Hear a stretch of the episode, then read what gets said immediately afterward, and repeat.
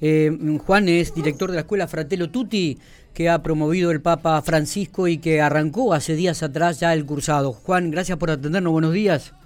Buenos días, muchas gracias por, por la llamada. Por favor, el gusto es nuestro y, además este siempre atento a ver qué es lo que sucede, cómo está el tema. Arrancaron hace poquitito, el 25 de noviembre ya el cursado. Contanos un poco cómo fue esta experiencia, si, el, eh, el, Papa estuvo, estuvo en esta primera clase, eh, cómo fue la selección, porque recordamos que hubo de 350 postulantes, 50 elegidos y dentro de esos 50 elegidos hay tres argentinos. Exactamente, la Escuela Política Fratelli Tutti lanzó su primer programa, es un programa de un año de formación que convoca a jóvenes con vocación política de todo el mundo. Recibimos más de 300 aplicaciones y hubo 50 jóvenes que los elegimos tomando en cuenta su vocación y sus ganas de tener impacto en, sus comunidades, también la capacidad de generar ese impacto y sobre todo la apertura a la diversidad. Tuvimos una serie de encuentros con ellos antes de elegirlos, donde pudimos trabajar para ver cuáles de ellos estaban más abiertos a trabajar con personas de otras religiones, de otros países, de otras culturas, y armamos una primera camada de 50 que tiene gente de 34 países, de más de ocho tradiciones espirituales o religiosas, de los cinco continentes, con distintos recorridos, algunos vienen de la política, otros de haber hecho emprendimientos orientados a generar bienestar económico en sus comunidades. Y lo que pasó es que el 25 de noviembre, efectivamente, la primera clase de la Escuela Política Fratelli Tutti la dio el mismo Papa Francisco en Roma. Qué tremenda experiencia.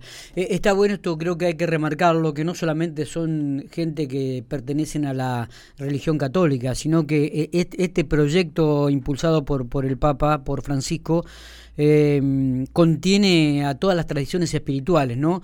Eh, contanos un poco, eh, Juan, eh, después obviamente que podemos seguir hablando de la escuela, digo, en la selección de los tres argentinos, porque uno de los chicos argentinos forma, vive, vivía en, en la Villa 31 de la ciudad de Buenos Aires y era un estudiante de abogacía.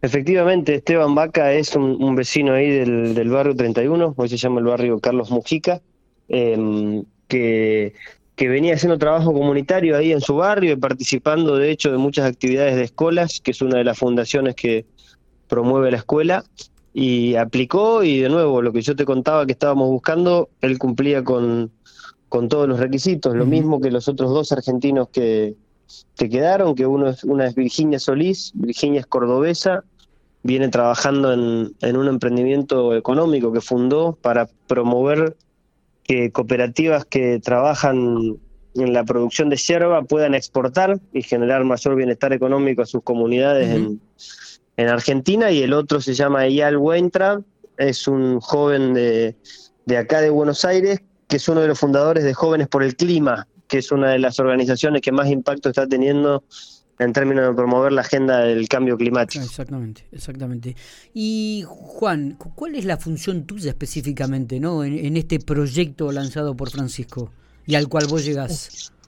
A mí me convocaron para ser el director de la escuela. Básicamente tengo que trabajar con, con, los distintos miembros del equipo para tener el programa preparado para los jóvenes. En el mismo proceso de selección también fui parte del comité de selección, armar toda la estrategia de recaudación de fondos para la escuela, porque todos los jóvenes son becados. Eh, así que son varias tareas que hacen a, que la escuela pueda nacer y pueda existir. Y después también acompañar a cada uno de, nuestros alumnos en todo su trabajo de, un año, que va a ser muy intenso. Eh, Juan, eh, en esta primera clase que fue el 25 de noviembre, ¿fue presencial?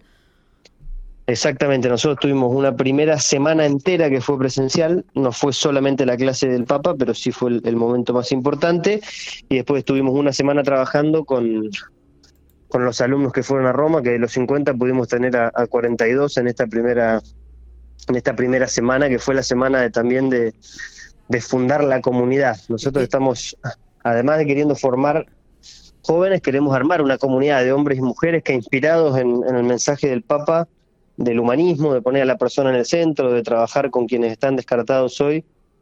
Queremos generar una red que pueda trabajar con esa agenda en todo el mundo. Ahora, esto es, es una experiencia invalorable, ¿no?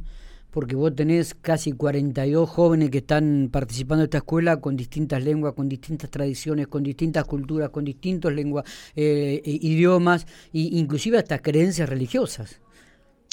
La diversidad de, de la primera camada es probablemente una de las mayores del mundo cuando uno conoce otros programas que están formando jóvenes, algunos de ellos son muy diversos, pero nosotros realmente hemos podido convocar eh, hombres y mujeres, como te decía, que vienen del judaísmo, del cristianismo, del islam. Tenemos un joven que viene de las comunidades esquimales del norte de Canadá, dos personas que vienen de los pueblos originarios de, de la selva en Colombia. Mm, Hay una diversidad muy, muy potente y lo que empieza a pasar es que lo que el mundo a veces no hace, que es tender puente y en vez de tender puente levanta muros, la verdad es que acá estos jóvenes lo que hicieron toda la semana fue tender puentes entre ellos y a medida que vayamos avanzando vamos a ir mostrando también lo que esos puentes implican de a poco para, para el mundo. Juan, eh, esto arranca, arrancó el 25, ¿cómo es, cómo es el cursado? ¿Cómo, ¿Cómo va a ser la temática de este año?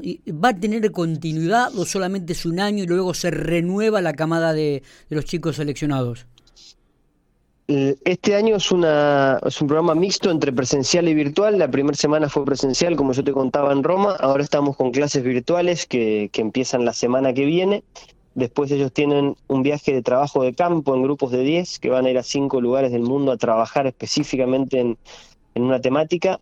Em, después los volvemos a juntar en julio y después hay dos viajes más. O sea, va a haber cinco viajes presenciales durante el primer año y mm, una vez que se cierra ese ciclo, lanzamos la segunda camada y empieza de vuelta, pero estamos trabajando en un plan para tener continuidad con ellos también, sobre todo de la comunidad, porque como te decía, no estamos solamente queriendo formar, sino queriendo armar una comunidad en ese sentido, sí va a haber una continuidad posterior a, cuando termine esta primera camada en diciembre del año que viene. Eh, ¿Qué te ha sorprendido y qué te ha, qué, te exige este, este tipo de, dirección, Juan? Y... Bueno, eh, en primer, en primer lugar, eh, existe una constante apertura y, y predisposición a, abrazar la diversidad, a abrazar al otro como viene. Nosotros tenemos jóvenes, por ejemplo, que porque en sus países el COVID está mucho más grave, no participaban en alguna de las actividades y uno tal vez al principio dice, bueno, ¿cómo no vas a participar? Pero después si se ponen los pies de,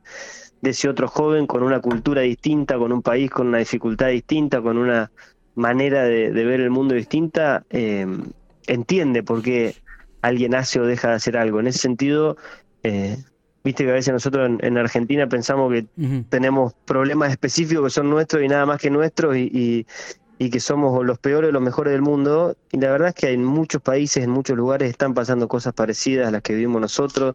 Muchos lo han hecho mejor, otros lo han hecho peor, pero, pero te diría que la, el gran aprendizaje también que voy sintiendo es, y, que quiero traer también a conversaciones como esta, no pensemos que estamos solo en el mundo, hay muchos países teniendo los mismos quilombos que tenemos nosotros y buscando distintas maneras de solucionarlo y parte de la solución probablemente sea aprender a mirar mucho más al que tenemos al lado, sea un joven de Liberia que nos cuenta su historia, o sea una persona en situación de calle en la ciudad de Buenos Aires, o sea un vecino que, que no salió sorteado y no tiene su casa en un barrio de, de Pico, de La Pampa, y que está preocupado por eso, la, la, la importancia de poder mirar al otro y abrazar su, su vulnerabilidad, su dolor, su dificultad, y desde ahí hacer política, ¿no? Porque la política no es un, lugar para yo satisfacer mi ego y, dar discurso y quedarme contento, es un lugar para trabajar con, con el dolor ajeno, con la fragilidad ajena, y en ese sentido lo, lo vivimos y lo vimos muy fuerte esta semana y es una de las primeras cosas que ya estoy trayéndome yo como, como aprendizaje. Me, imagino.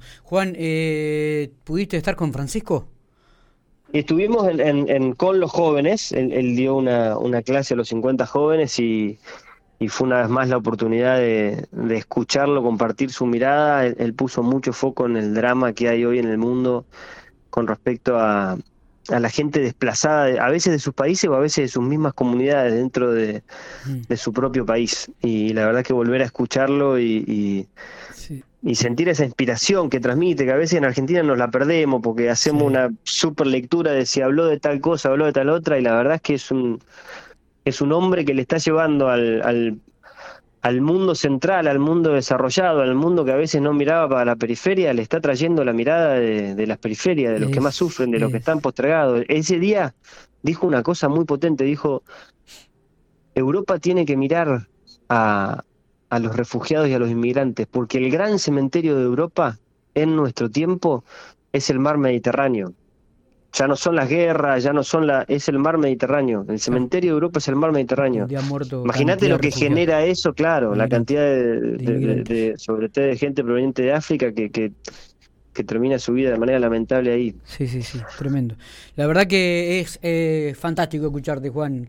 Eh, vamos a tener seguramente otras conversaciones. Eh, hay que decirle a, la gente por ahí que Juan Ignacio Maqueira es hermano de Martín, el electo diputado nacional del PRO, y que está a cargo de la, de la dirección de la Escuela Fratella Tutti, inspirada en, el Papa Francisco, en su encíclica, y que bueno, ha convocado a 50 jóvenes de todo el país, de todo el mundo, mejor dicho, y que tres de ellos son argentinos. Eh, Juan, eh, gracias por estos minutos, abrazo grande y muchos éxitos. Seguramente vamos a tener alguna otra charla este, en un corto plazo para, para seguir y acompañar esta experiencia. Muchas gracias y a disposición ahí de, lo que necesiten. Siempre es un, un, orgullo poder compartir un rato con, con la tierra de donde uno viene. Abrazo grande. Gran abrazo.